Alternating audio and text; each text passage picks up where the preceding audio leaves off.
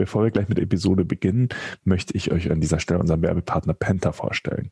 Penta hat es sich zur Aufgabe gemacht, Banking für Unternehmen zu vereinfachen, damit sich Unternehmerinnen und Unternehmer auf das konzentrieren können, was ihnen wirklich wichtig ist, ihr Business. Dabei ist Penta mehr als ein reines Online-Geschäftskonto.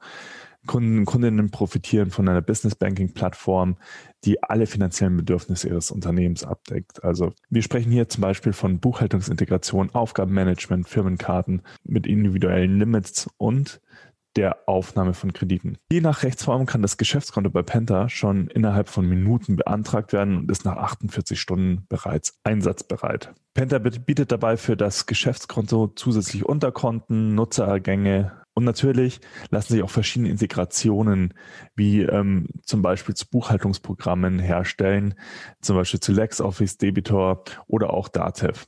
Dadurch könnt ihr eure Prozesse einfach automatisieren und Zeit sparen. Schaut also einfach mal bei getpenta.com vorbei. Und das Coole ist, wir haben auch noch ein spezielles Angebot für unsere Zuhörer. Und zwar, wenn ihr den Code Zeitpreneur kleingeschrieben eingebt, kriegt ihr einen dreimonatigen Gratistest von Penta statt ähm, nur einem Monat. Also könnt ihr euch das alles risikofrei drei Monate lang anschauen. Also, die, der Link ist auch noch in den Show Notes und jetzt viel Spaß mit der heutigen Episode. Hallo und herzlich willkommen im Sidepreneur Podcast. Hier dreht sich alles ums Thema nebenberufliches Gründen, Selbstständigkeit und Unternehmertum. Dein Host für die heutige Folge ist Peter Lutsch. Und jetzt ganz viel Spaß mit der folgenden Episode.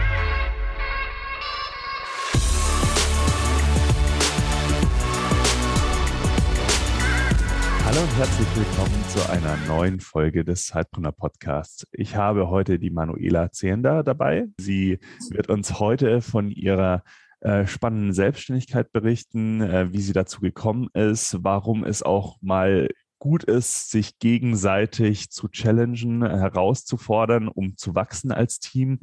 Aber ich will jetzt auch gar nicht zu viel vorwegnehmen. Erstmal Herzlich willkommen, äh, Manuela. Ich freue mich sehr, dass du heute da bist und stell dich doch unserer Hörerschaft mal kurz vor.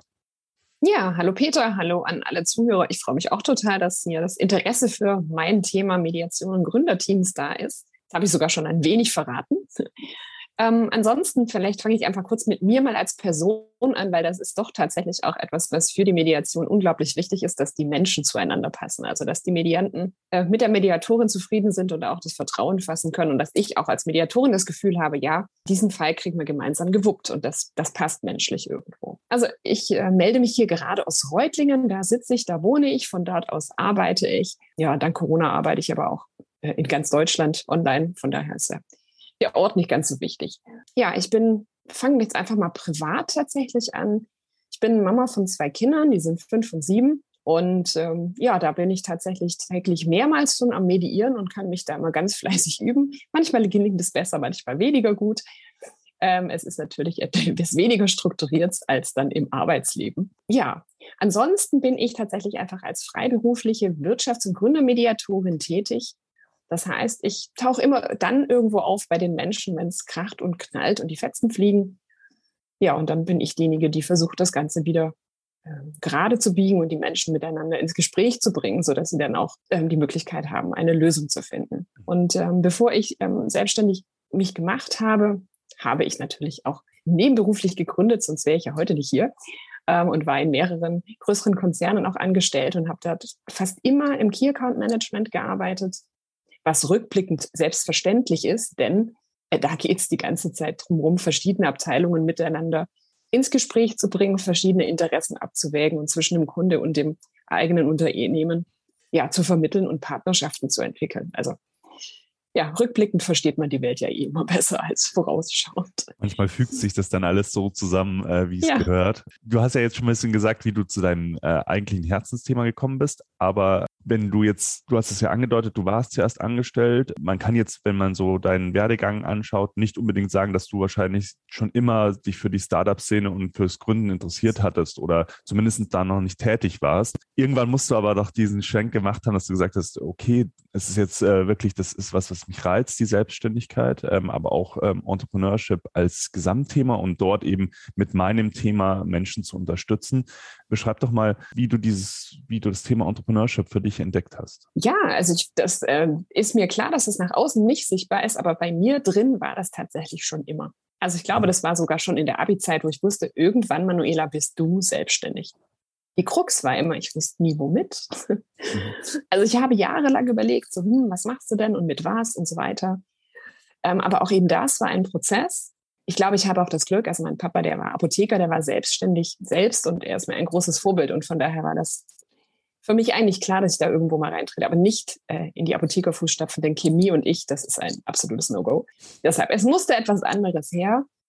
Und äh, das hat sich tatsächlich eben peu à peu durch den Job entwickelt, wo ich auch merkte, Leute kamen immer zu mir, wenn sie Probleme mit anderen hatten. Aber ich bin ja nicht die Personalabteilung gewesen. Ne? Also irgendwas habe ich da ausgestrahlt und das hat mich einfach auch interessiert, was da passiert. Und deswegen habe ich die Mediatorenausbildung gemacht und am ersten Seminarwochenende gedacht, krass, das ist es, damit machst du dich selbstständig. Also das war einfach so eine dann doch spontane Entscheidung zu einem Zeitpunkt, als ich gerade im Abstillen von meiner zweiten Tochter war. Also schon auf so einem krassen Lebensabschnittsänderungsprozess.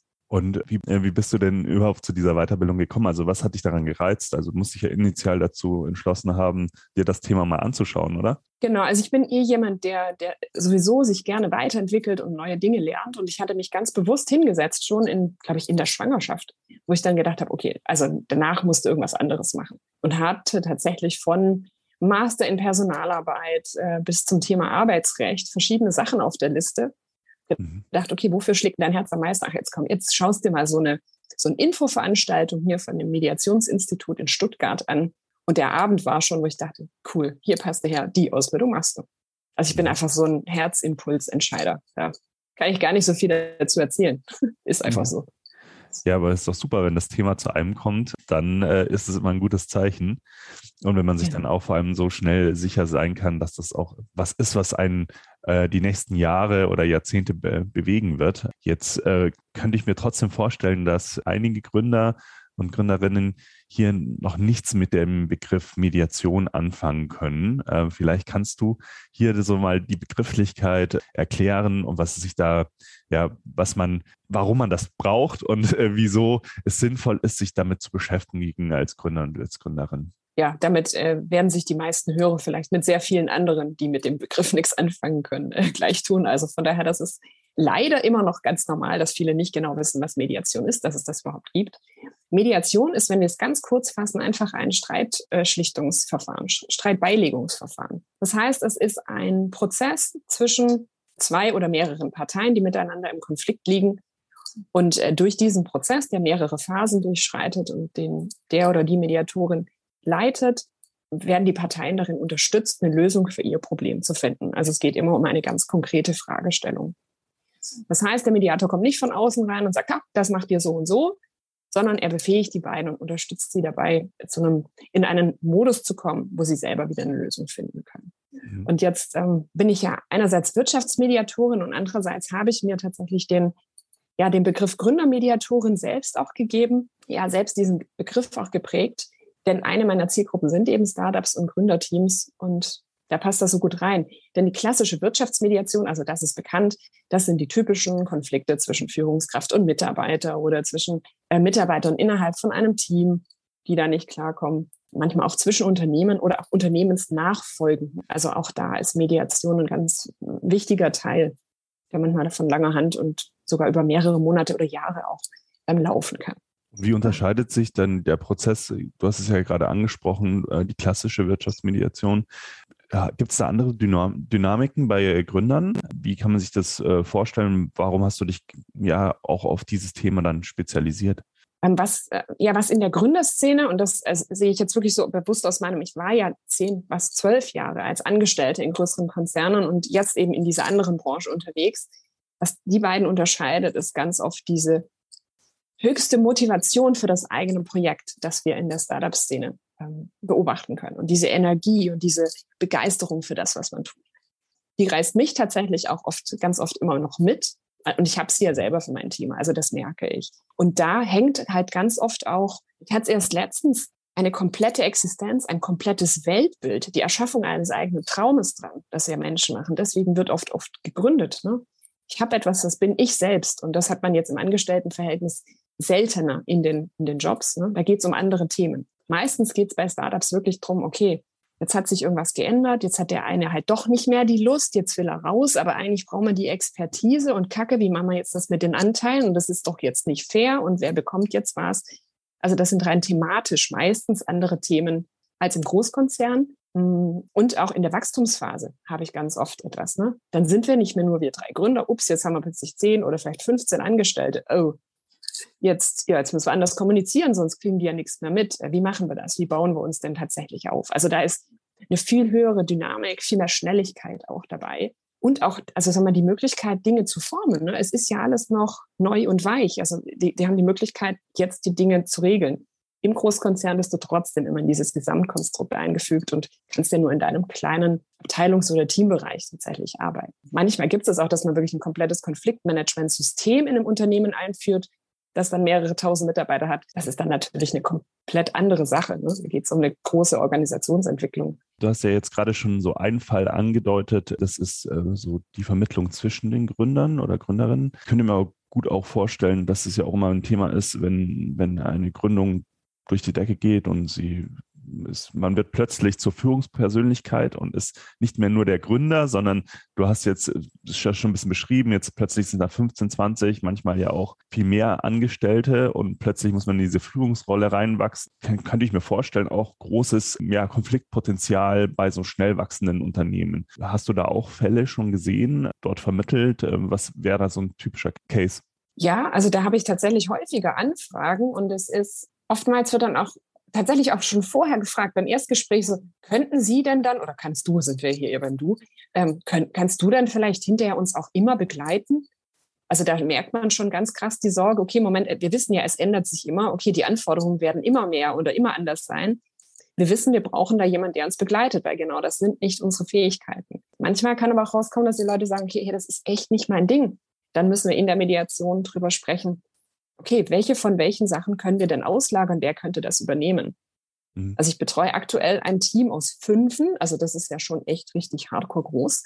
Und der Hauptinitiator, das ist ein richtiger Tüftler. Der hat so viel Spaß an diesem Produkt entwickeln. Dann habe ich die Frage gestellt, diese Leute, wer von euch wird denn dann eigentlich Geschäftsführer? Alle anderen so, ja, das ist er, mhm. weil er ist ja hier das, das Herz der Firma. Und er guckt so an so, äh, ja, pff, also da merkst du, da ist gar nicht die Lust drauf da. Ne? Weil ich, nee, ich, ich will einfach nur hier mein Produkt machen.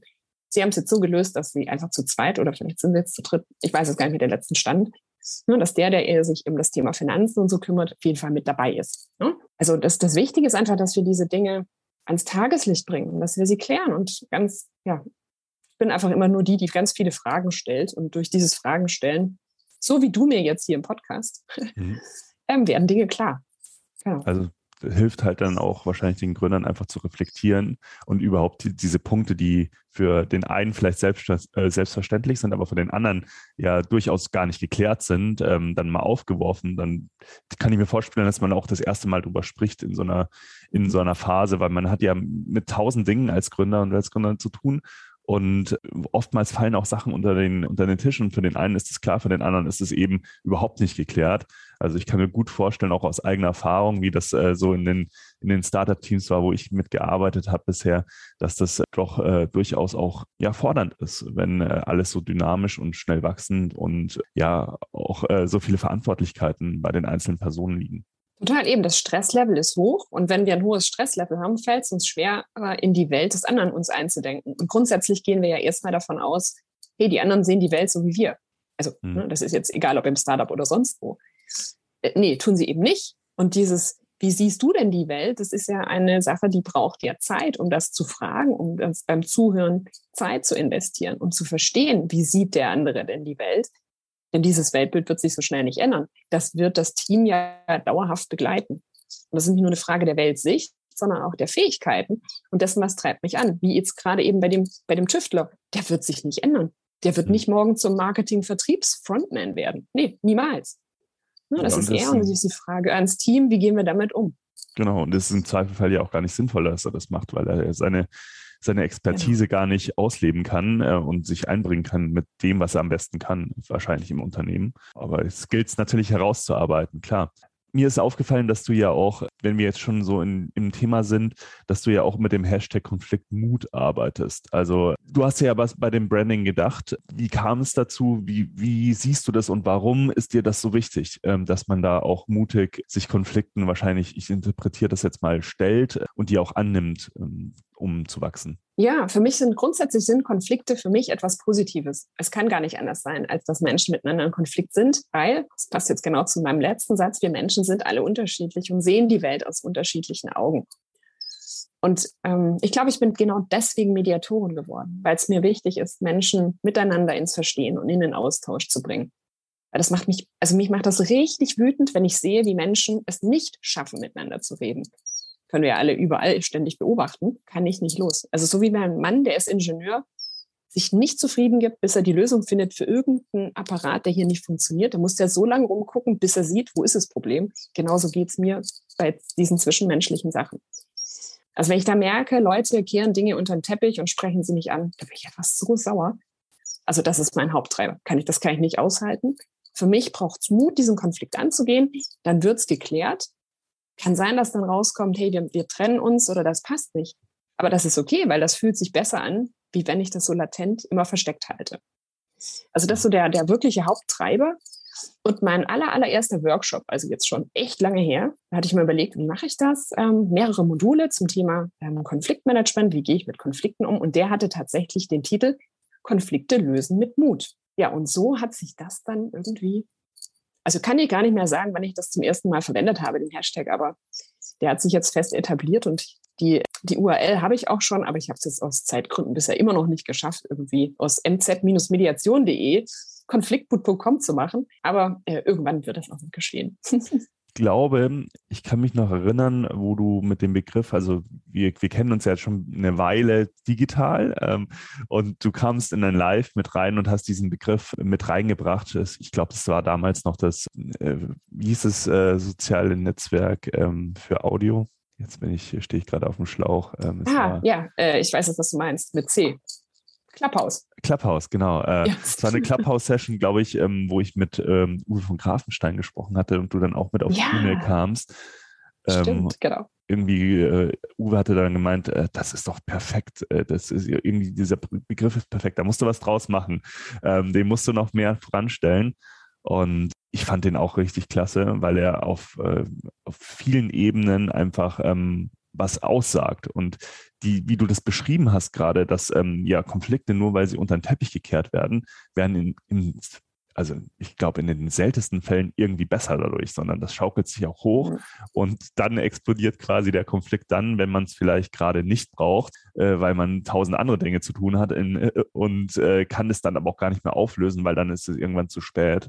Mir ist da noch eine Ebene eingefallen, gerade wo wir so drüber sprechen, dass es ja auch äh, gar nicht sinnvoll ist, wenn es nie zu Konflikten kommt in einem Gründerteam, weil das bedeutet, dass sich irgendwie mein Gründerteam mir wahrscheinlich auch falsch zusammengestellt hat, wenn es nie unterschiedliche Ansichten gibt ist es nicht sehr, wahrscheinlich nicht sehr divers und das ist wahrscheinlich für den weiteren äh, Verlauf eines äh, Startups auch nicht besonders gut, weil man dann äh, eben die verschiedenen Sichtweisen auf ein Thema auch nicht hat. Also es wird bei, einem, bei einer Gründung und bei einer Dynamik wahrscheinlich im Team, nehme ich mal an, öfter zu Herausforderungen kommen und zu unterschiedlichen Ansichten und manchmal eben auch zu Konflikten. Nur es geht dann halt irgendwie darum, das äh, auch lösen zu können. Oder wie siehst du das? Ja, also das ist einer der zwei ganz wesentlichen Aspekte, die du gerade nennst. Wenn es keine Konflikte in einem Team gibt, ist es entweder aus lauter gleichen Leuten zusammengesetzt. Und die Gefahr haben wir ja öfter, wenn sich Leute gerade aus dem Studium heraus äh, zusammenschließen und gründen. Also ich habe das öfter, weil ich hier mit der Hochschule Reutling auch zusammenarbeite oder mit anderen Institutionen, wo dann Doktoranden diese klassische Exist-Programm und so weiter durchmachen. Gut, das hat jetzt nichts mit Sidepreneur zu tun. Aber dann habe ich laute Leute, die irgendwie ähnlich ticken ne, und einen ähnlichen Erfahrungshorizont haben und ähnliches Wissen haben ja, wir sind doch gute Kumpels und so. Ja, ähm, aber um als Team richtig gut performen zu können, brauche ich ja mehr, na, mehr Persönlichkeiten und mehr, mehr Verschiedenes, was zusammenspielt. Und das wird automatisch für Reibung sorgen. Aber genau das brauche ich. Also ein echtes Team ist eins plus eins gleich drei. Äh, und das kann ich nicht erreichen, wenn eins und eins genau das gleiche ist. Ne? Dann kommt zwei raus. Hm. Äh, Im besten Fall. Also entweder habe ich dann zu viele gleiche Leute oder zu viele, die alles unter den Teppich kehren und sagen, ja, es fühlt sich gerade noch nicht so gut an, aber ah, das wird schon, ja, später dann. Ja, genau, und das wird's halt nicht. Ne? Dann kracht's genau zu diesem Zeitpunkt, wo es halt echt nicht passt äh, und wo es dann schon viel, viel Geld kostet. Ne? Mhm. Also ein Team, wo es nie kracht und nie Konflikte gibt und nie groß diskutiert wird, kann nicht sein. Ja, und ich denke auch äh, auf der Ebene des nebenberuflichen Gründens, da gibt es ja auch nochmal verschiedenste Faktoren, die damit reinkommen, weil man hat natürlich die Themen, die jedes Gründungsteam hat, aber wahrscheinlich darüber hinaus dann auch noch die Themen Zeitmanagement extrem, die Themen, wer priorisiert wie etwas, ähm, also wie wichtig ist dieses Side-Business jetzt für den Einzelnen. Und ich glaube, gerade, was wir aber auch immer empfehlen, trotzdem ähm, natürlich im Team zu gründen, weil das äh, so viel Mehrwert bringt, als oftmals als Einzelkämpfer an, einen, an einer Gründung zu arbeiten, dass man diese, diese Themen eben annimmt und da auch versucht, gemeinsam zu wachsen. Aber lass mhm. uns jetzt noch ein bisschen so einen Schwenk machen zu deiner, zu deiner Selbstständigkeit. Du bist ja nebenberuflich, du hast es ja schon ein bisschen beschrieben, du bist nebenberuflich reingestartet, aber auch heute arbeitest du ja an verschiedenen Themen gleichzeitig, auch wenn du natürlich dein, äh, deine Hauptselbstständigkeit hast. Du hast es ja gerade erwähnt, du bist auch noch ähm, Dozentin ähm, oder auch Coach in verschiedenen Hochschulen für das Thema Entrepreneurship. Wie strukturierst du da dein Business? Also wie sieht es aus? Was ist wie wichtig für dich? Wie äh, erzielst du deine Einnahmen? Wie ist dein Zeiteinsatz? Also lass uns da noch mal ein bisschen äh, reinschauen hinter die Kulissen deiner Selbstständigkeit. Es ist gut, dass du mich das im Jahr 2022 fragst und nicht im Jahr 2021. 2021, dann der Rückblick auf das Jahr 2021, der hat mir gezeigt, okay, Manuela, du hast bei ganz vielen Dingen nicht beachtet, dass äh, Projekt A auch diesen, diesen Vorlauf braucht und diese und jene Nacharbeit. Das hatte ich total äh, ignoriert und das habe ich dieses Jahr besser gemacht. Also von daher, das ist jetzt so mein, mein Tipp zum Jetzt. Aber ich, ich würde gern ähm, starten zum Anfang, denn diese Frage ist eigentlich unterschiedlich zu beantworten, je nachdem, in welchem Stadium ich mich gerade befinde. Also ein, ein steter Flow eigentlich dabei und es kommt auf den Zeitpunkt an. Jetzt Mediation im Speziellen ist eine ganz, ganz krasse Vertrauenssache. Ne? Es, ist, es ist meine Persönlichkeit, die entscheidet, ob ich jetzt einen Fall bekomme oder nicht. Hm. Das heißt, für mich ist Netzwerken unglaublich wichtig und das, also das war meine Erkenntnis von Anfang an. Deswegen hatte ich mir dann echt nochmal überlegt, zum ersten Jahr, als ich das nebenberuflich gemacht habe, ich habe nichts anderes gemacht, als dass ich auf Netzwerkveranstaltungen gegangen bin und ich hatte mir überlegt, hey, eine Veranstaltung pro Monat, das schaffst du. 70 Prozent Stelle, zwei Kinder, also mehr ging da nicht. Mhm. Also das war das erste Jahr und äh, Step zwei war dann so, okay, jetzt musst du langsam selber in die Sichtbarkeit kommen, äh, Vorträge machen. So, dieses Motto, tue Gutes und sprich darüber. Ja, ein bisschen verkaufen müssen wir einfach. Geht nicht ohne. Also für alle, die da nicht Spaß dran haben, das gehört dazu, wir kommen nicht ohne aus. Das bringt genauso wie das Netzwerken davor noch überhaupt kein Geld oder vielleicht mal ganz, ganz wenig. Und das Thema LinkedIn bin ich dann auch angegangen. Auch da eben Sichtbarkeit, mehr vernetzen, Sachen ausprobieren. Mm, Mediationsverband, äh, Stiftungsgeschichte, also Deutsche Stiftung für Mediation zum Beispiel. Auch da, es gibt noch keine Kohle, aber es ist vernetzen. So, und dann so etwa nach anderthalb bis zwei Jahren merkte ich, ah, cool, jetzt zahlt sich das Netzwerken aus. Dann kommen plötzlich Aufträge sozusagen aus dem Nichts und du denkst dir, oh, wow, was ist denn da jetzt los? Ne, also, was jetzt so ein bisschen außerhalb deiner Struktur ähm, Frage, die, diese Langfristigkeit, die das Ganze tatsächlich mhm. gebraucht hat. Mich haben jetzt tatsächlich in den letzten Monaten immer wieder Leute gefragt, wie viel arbeitest du jetzt eigentlich? Also vor allem, das waren immer die Leute im Angestelltenverhältnis. Und ich immer so, keine Ahnung, weiß ich nicht. Und ich habe dann seit Februar diesen Jahres echt mir so eine langweilige Excel-Liste erst genommen und das tatsächlich mal versucht reinzuschreiben, von wann bis wann arbeite ich. Und ja, es ist sowas zwischen 30 und 35, vielleicht sind es auch mal 40 Stunden rausgekommen, wo ich denke, okay, das ist ganz gut. Mein hehres Ziel ist eine Vier-Tage-Woche. Ich bin mal gespannt, wann ich das erreiche. Also, und mein Tag ist deswegen sehr strukturiert, weil ich meine Kinder in der Regel abhole mittags. Das heißt, ich habe einen sehr taffen Vormittag. Mittagspause gönne ich mir in der Regel tatsächlich seit diesem Jahr auch mit zehn Minuten Powernap. Also das ist so eine meiner Hauptstrukturen am Tag.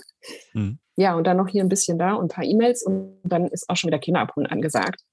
Und abends ist dann mal ab und zu eine Veranstaltung oder so.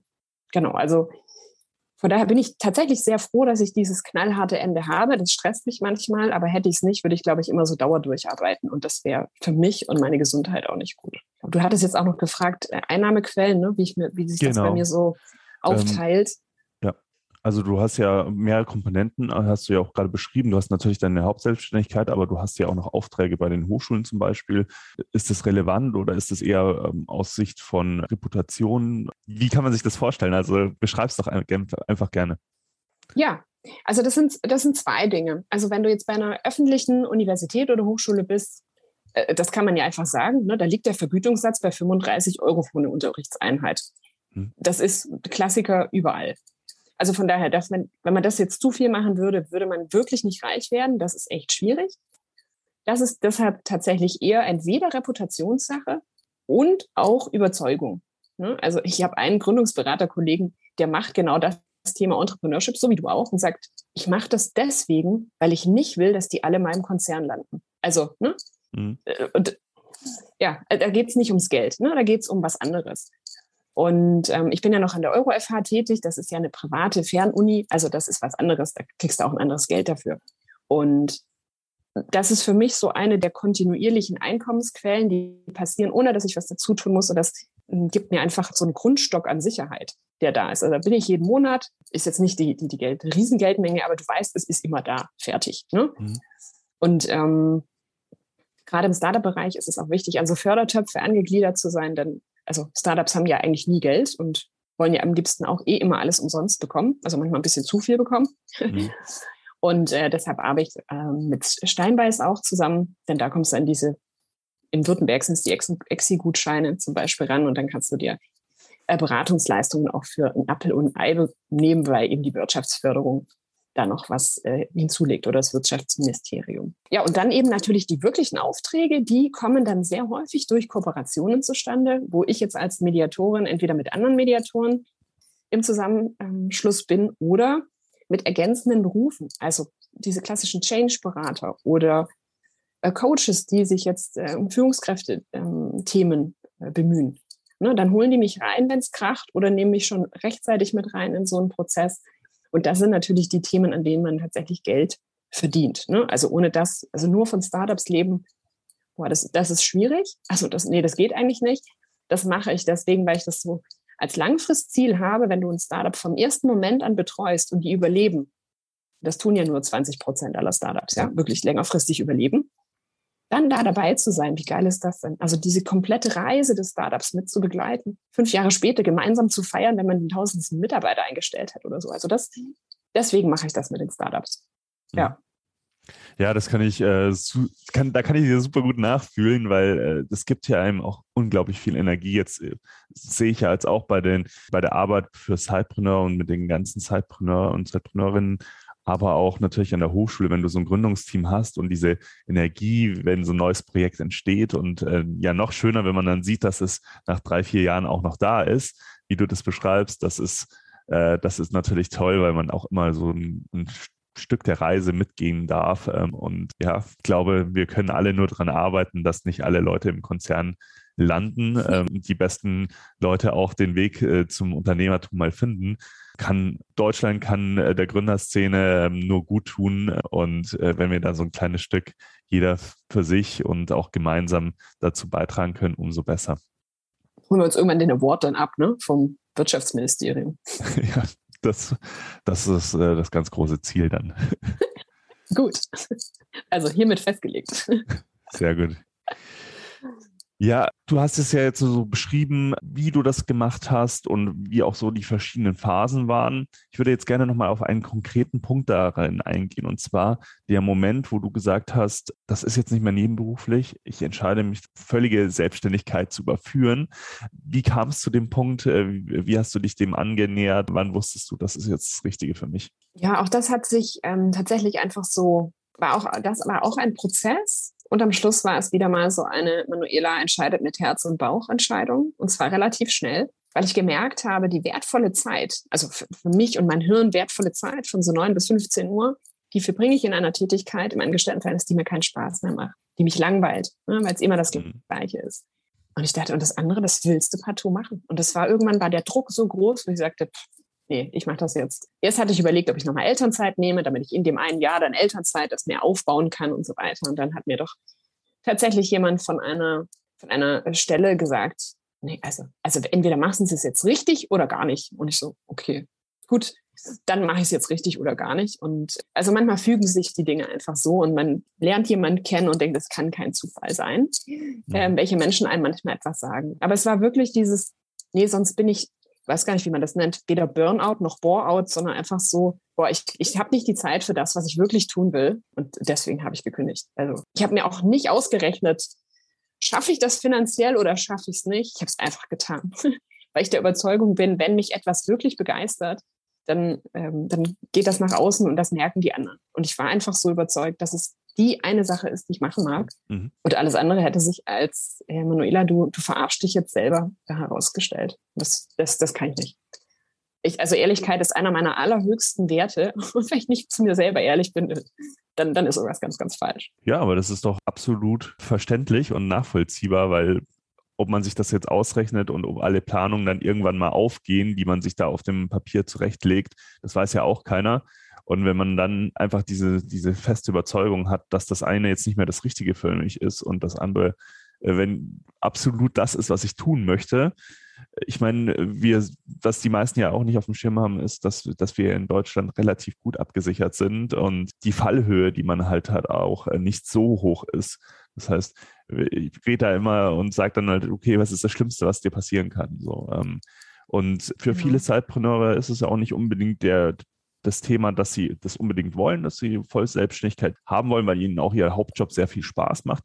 Aber jedem, dem es so geht wie dir, da, da kann man das eigentlich nur empfehlen, dass man sagt, okay, ähm, wenn es irgendwie für dich machbar ist, überleg dir mal deinen Worst Case und dann ähm, spring auch ins kalte Wasser und leg los. Ja, weil du brauchst halt Energie für etwas. Und es, also jetzt in der Mediation ist es wirklich ein schon energietreibender Job. Also wenn ich jetzt da vier Stunden mediiert habe, dann bin ich fertig für den Tag. Ne? Also dann habe ich mich vier Stunden auf zwei Menschen konzentriert, jede Sekunde. Kommt ja echt drauf an, mit was mache ich mich nebenberuflich auch selbstständig. Klar. Wenn ich irgendein cooles, kleines Produkt habe, was ich dann online verkaufe und verbringe einen Teil meiner Arbeitszeit auch damit, dass ich Paketchen schnüre, ist das nochmal anders, wie wenn ich, also ich hatte halt einfach zwei Jobs, wo ich ganz, ganz stark hirnlastig arbeite. Ne? Hm.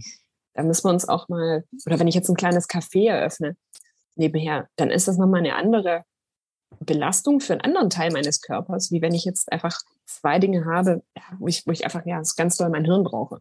Ja, klar. Und im normalen Leben organisieren ja auch zwei Kinder, Kita schon wieder zu, hier schon wieder einer krank. Also du bist ja ständig irgendwie im Hirn am Arbeiten. Hm. Das ist schon, das muss ich klar machen. Und dann kommen auch noch so Sachen wie äh, eine kleine Pandemie dazwischen, die dann das auch nochmal fordern. Und äh, ja, äh, die Leute da draußen kennen das ganz oft auch worüber wir jetzt gerade sprechen. Aber lass uns doch jetzt äh, nochmal, äh, wir haben jetzt den Weg beschrieben. Wir haben äh, beschrieben auch, äh, wie du das Ganze für dich strukturierst, wie es zu diesem Punkt kam, dass du in die Vollselbstständigkeit gestartet bist. Jetzt eine Frage, die immer aufkommt, aber wie, wie hast du die ersten Kunden gefunden? Das hast du zum Teil schon ein bisschen beantwortet, aber auch wie sieht dein Marketing heute aus für deine, für deine Selbstständigkeit? Wie, wie gelangst du an neue Kunden? Also das ist mal, das fordert oder bringt meistens ein Lachen. Also meinen allerersten Kunden habe ich tatsächlich auf der Messe kennengelernt. Mhm. Jös, was so was freakig old ist wie eine Bässe.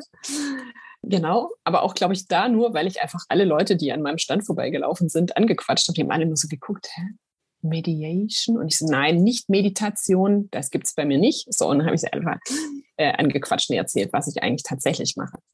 Aber jetzt so die, die größere Masse an Folgeaufträgen, die kam tatsächlich übers Netzwerk, also übers Präsenzsein, also auch über Leute, die ich direkt kannte, wo ich dann aber irgendwann auch merkte, oh, Leute zu mediieren, die du selber schon kennst, das ist nix. nee, das funktioniert nicht so gut. Und tatsächlich auch über Google. Also ich habe mir sehr viel Arbeit mit meiner Website gemacht und stelle fest, dass ich durch diese Positionierung auf Startups, also an alle Hörer, googelt einfach mal Mediation Startup. Guck mal, wer dann an den ersten drei, vier äh, Stellen kommt. Also das habe ich, ich bin immer sehr verwundert. Oder wenn man natürlich äh, Mediation Reutlingen eingibt. Also stelle ich so fest, im Benchmark der anderen Webseiten von Mediatoren, die habe ich mir natürlich am Anfang schon angeguckt. Es lohnt sich schon auch ein bisschen da rein zu investieren. Und wenn jemand im Unternehmen halt jemanden sucht und sagt, ja, puh, Mediator, kennst du jemanden? Nee, kennt niemand. Ja, was mache ich? Dann google ich halt. Klar. Also diese zwei Dinge, Netzwerk und Google. Und am Netzwerk bin ich immer noch nach wie vor immer am, am Arbeiten. Also ich vergrößere mein Netzwerk, ich pflege mein Netzwerk. Ich stecke da sehr, sehr viel Zeit und Energie rein, weil es mir Spaß macht, also Menschen miteinander zu verbinden. Also ich verknüpfe wirklich auch oft Leute. Mir kommen dann Sachen und sind, hey, der und die, boah, das wird sich ja thematisch total gut ergänzen. Also ich gebe da auch wirklich viel rein. Ja, und wo du was gibst, da kommt auch irgendwann immer automatisch wieder was zurück. Also das ist ja Gesetz ja. der Reziprozität. Ne? Ja, ich glaube, es ist vielen Leuten nur nicht bewusst, dass ähm, Netzwerken halt auch Arbeit ist und dass man da nicht sofort was zurückkriegt äh, und sich ein Netzwerk dann meistens auszahlt, wenn man es gar nicht erwartet irgendwie und sich dann irgendwie erst zur Verbindung äh, zusammenfügen, dass es alles Zeit braucht auch. Ja, also und richtig viel Zeit. Aber also, das war mir jetzt bewusst und glaube ich, hat mit dem Thema Mediation, weil es doch halt so, wie ich vorhin sagte, sehr, sehr vertrauenslastig ist. Aber ja, an alle, die zuhören, gebt euch Zeit. Also das ist Netzwerkt wie die Helden und, und pflegt das Netzwerk. Mhm. Also das ist, das ist, Netzwerk ist für mich der, also, also das Aller, Allerwichtigste, im, im, um im Business überhaupt erfolgreich sein zu können, aber auch sonst im Leben, was ganz wichtig ist. Ne? Menschen, die, die ähnlich ticken, die einmal wieder aufbauen können. Und gerade finde ich das in der Startup-Szene so, ja, also die, die geben dir ja wieder Energie. Wenn du gerade mal nicht kannst, sagen alle, hey, kenne ich auch, habe ich auch schon gehabt. Da hältst du noch durch, dann kommt wieder das und das danach. Also ich weiß noch, als ich ähm, hier in Tübingen einer, einer der Startup-Berater gesagt hat, so, ich habe mich jetzt komplett selbstständig gemacht, schreibt er nur zurück, willkommen in der echten Welt, Ausrufezeichen. Hm. Also und Smiley dazu, also im Sinne von Freude, ne? Ähm, ja, deshalb. Das ist doch schön. Das ist schön und du hast ja jetzt auch schon ein paar Tipps so mitgegeben, weil auch auf die Netzwerkveranstaltung gehen. Das ist ja jetzt auch wieder möglich. Es gibt auch eine Möglichkeit, natürlich digital zu netzwerken. Es gibt Möglichkeiten, in spezifischen Facebook-Gruppen auch Kontakte zu äh, knüpfen, zum Beispiel in der Sidepreneur-Community oder auch ein Kanal, wo du natürlich sehr stark vertreten bist. Auch auf LinkedIn ähm, kann man toll neue Kontakte knüpfen. Vielleicht hast du da noch einen Tipp, äh, um ins Gespräch mit anderen zu kommen äh, in Bezug auf LinkedIn, weil das ist ja so dein Lieblingskanal, wenn ich das so richtig ähm, rausgehört habe und wo du ja auch oft live bist und äh, auch viel ähm, Energie reinsteckst. Vielleicht hast du da noch einen Tipp. Ja, also ich glaube, es ist eine Sache von ein bisschen sich trauen, aber wo man eigentlich immer mit Leuten andocken kann, ist, wenn ich jetzt also jemand herausfinde, den ich spannend finde, aber null Bezug zu der Person habe, ne, habe ich die vielleicht über irgendeinen anderen Beitrag entdeckt wobei, wenn ich es über einen Beitrag entdeckt habe, kann ich sie suchen und sagen, hey, ich habe hier einen Beitrag oder Kommentar von Ihnen gelesen, der gefällt mir. Ich habe das Profil angeguckt. Ich finde, das ergänzt sich super gut. Wollen wir uns nicht verbinden? Also es gibt ganz selten den Fall, dass Menschen dann nicht einsteigen. Also wenn ich mir wirklich das Profil angeguckt habe und sage, warum eine Vernetzung für uns beide sinnvoll wäre, dann wäre die andere Person ja doof, sie würde das nicht annehmen. Und wenn sie es nicht annimmt, dann ist er halt doof oder hat keine Lust oder kein Interesse.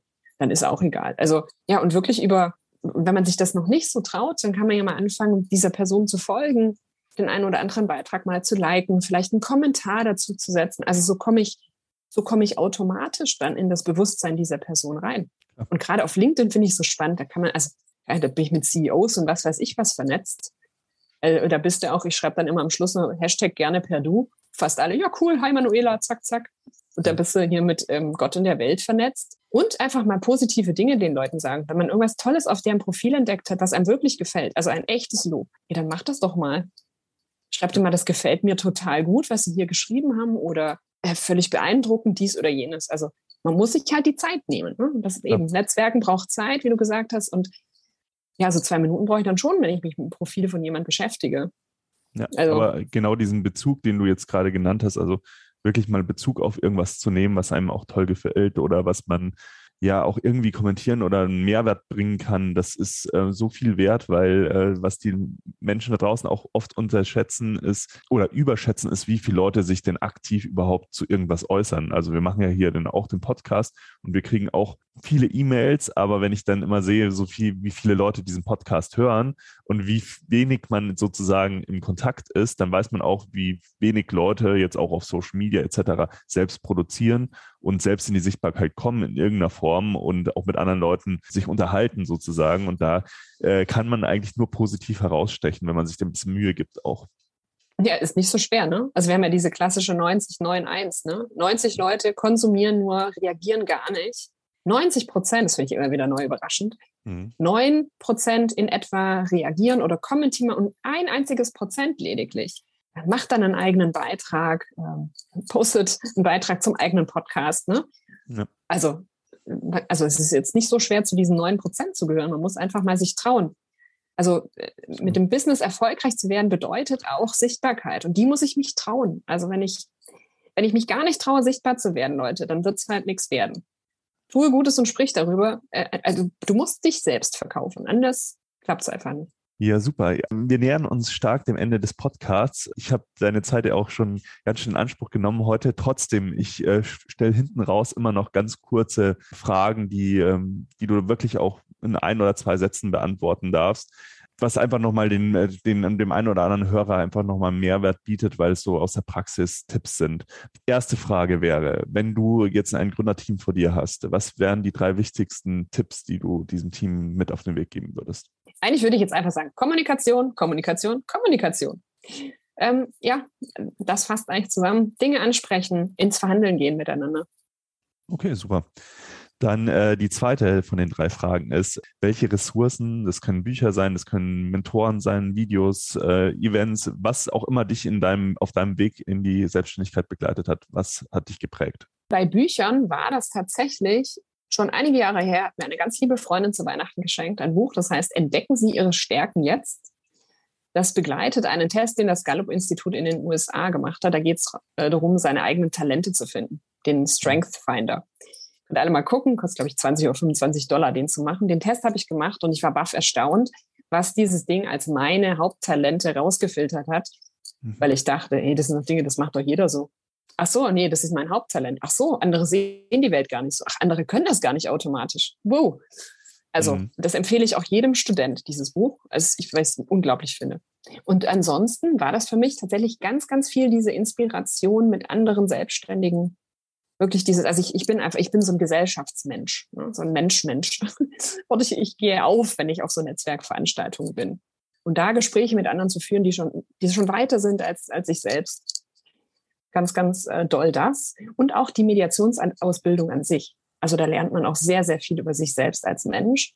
Mhm. Also ich habe in den letzten Jahren viel über mich, über Manuela gelernt. Wo komme ich her? Was macht mich aus? Und das finde ich was ganz arg Wichtiges und eben auch da Gespräche mit anderen Coaches. Also wir, wir sind ja da in so einer Bubble unterwegs, in dem Mediatoren-Coaches-Ding. Ähm, da inspiriert man sich tatsächlich selbst ganz viel gegenseitig. Und äh, die letzte der drei Fragen ist, auf welche Tools wirst du überhaupt nicht mehr in deinem Arbeitsalltag verzichten? Ich nutze täglich Zoom. Mhm. Das würde für mich gar nicht mehr gehen, wenn das nicht ginge. Für LinkedIn und diverse ähm, Ankündigungen von Events arbeite ich mit Canva. Das habe ich sehr, sehr schätzen gelernt. Und wenn man dann doch mal Verträge irgendwie einscannen muss, dann mache ich das am liebsten äh, per Handy-App. Ich glaube, die heißt die Swift-Scan-App oder so ähnlich. Also mhm. gibt es ja mehrere Sachen. Ja, ach ja, und meine Buchhaltungssoftware natürlich, sonst müsste ich ja irgendwie, also ich hasse Buchhaltung, aber äh, erleichtert es mhm. einem doch ein wenig. Und natürlich so ein Zahlungsdienstleister für Sachen, wo man dann wieder an mehrere Leute irgendwie einen Workshop verkauft. Das ist schon sehr super, wenn dann jemand anderes die Rechnung für dich erstellt klar. Da, da kann man sich viel Zeit äh, sparen, mit, äh, die man für was anders sinnvoller verwenden kann. Genau. Ja, super, Manuel. Vielen, vielen Dank, dass du heute da warst. Jetzt zum Schluss natürlich noch die alles entscheidende Frage. Wenn man jetzt äh, mehr noch zu dir erfahren möchte oder sich äh, oder auch deine Hilfe in Anspruch nehmen möchte, wo kann man äh, dich für Rückfragen erreichen? Also ich bin tatsächlich normalerweise täglich auf LinkedIn. Das ist so der einfachste Ort. Da kriegt man auch am ehesten mit, was gerade aktuell bei mir passiert. Also das ist tatsächlich aktueller gepflegt als die Website. genau, also da einfach Manuela Zehnder ähm, auf LinkedIn suchen. Ich bin die mit den zwei Edelsteinen links und rechts oder Diamanten. Die stehen aber nicht für, oh Gott, hier ist exklusiv, sondern die stehen für Klarheit, also um das jetzt mhm. mal klar zu machen. Ähm, oder natürlich über meine Website, also www.mz-mediation.de. Sehr gut. Packen wir beide Links natürlich in die Show Notes. Und hier noch mein Tipp, also folgt äh, auf jeden Fall, connectet euch mit der Manuela auf LinkedIn, dann verpasst ihr auch die spannenden Lives nicht, ähm, auch alle anderen äh, guten Kommentare, die sie, Beiträge, die sie dort lässt. Und ich möchte jetzt nochmal ganz herzlich Dank sagen, äh, dass du dir heute die Zeit genommen hast. Hat mir sehr viel Spaß gemacht und ich freue mich, dich auf der einen oder anderen, ja, äh, an der einen oder anderen Stelle nochmal zu sehen, äh, mit dir zu sprechen, vielleicht auch mal persönlich. Und ähm, lass uns mal sehen, was wir da in Zukunft noch äh, im Kosmos, im Gründer- und Gründerinnen-Kosmos machen können.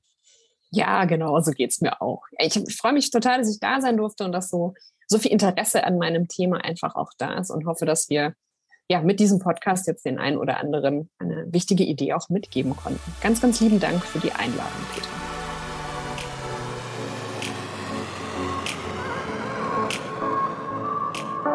Du willst noch mehr Tipps, Tricks und dich mit anderen Zeitpreneuren vernetzen, dann komm doch einfach in unsere Facebook-Community. Den Link dazu findest du in den Show Notes.